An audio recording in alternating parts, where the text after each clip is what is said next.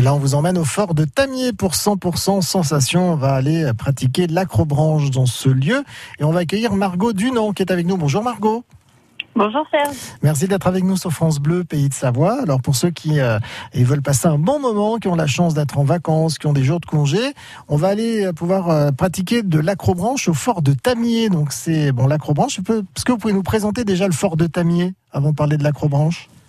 Alors le fort de Tamier est un fort de série de rivières qui a été construit en 1872 et qui à la base devait servir à la protection de l'abbaye Tamier dans le Vallon.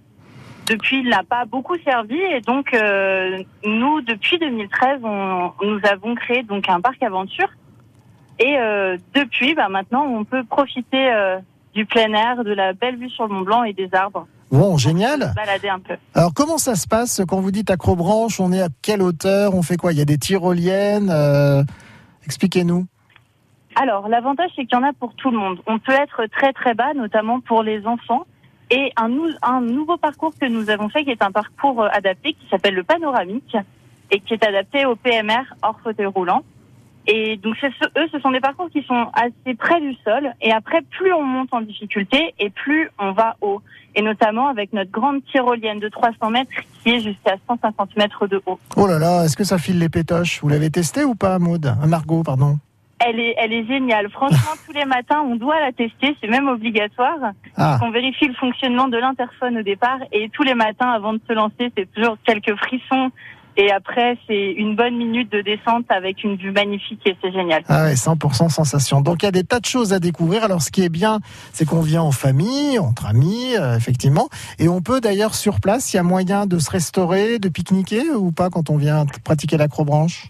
Oui, tout à fait. Tout est possible puisque nous, nous avons un snack donc avec de très bons panini qui sont faits maison euh, à Sevrier. Nous avons aussi euh, la possibilité de petites restaurations. Nous avons les très bonnes glaces de Glace Co.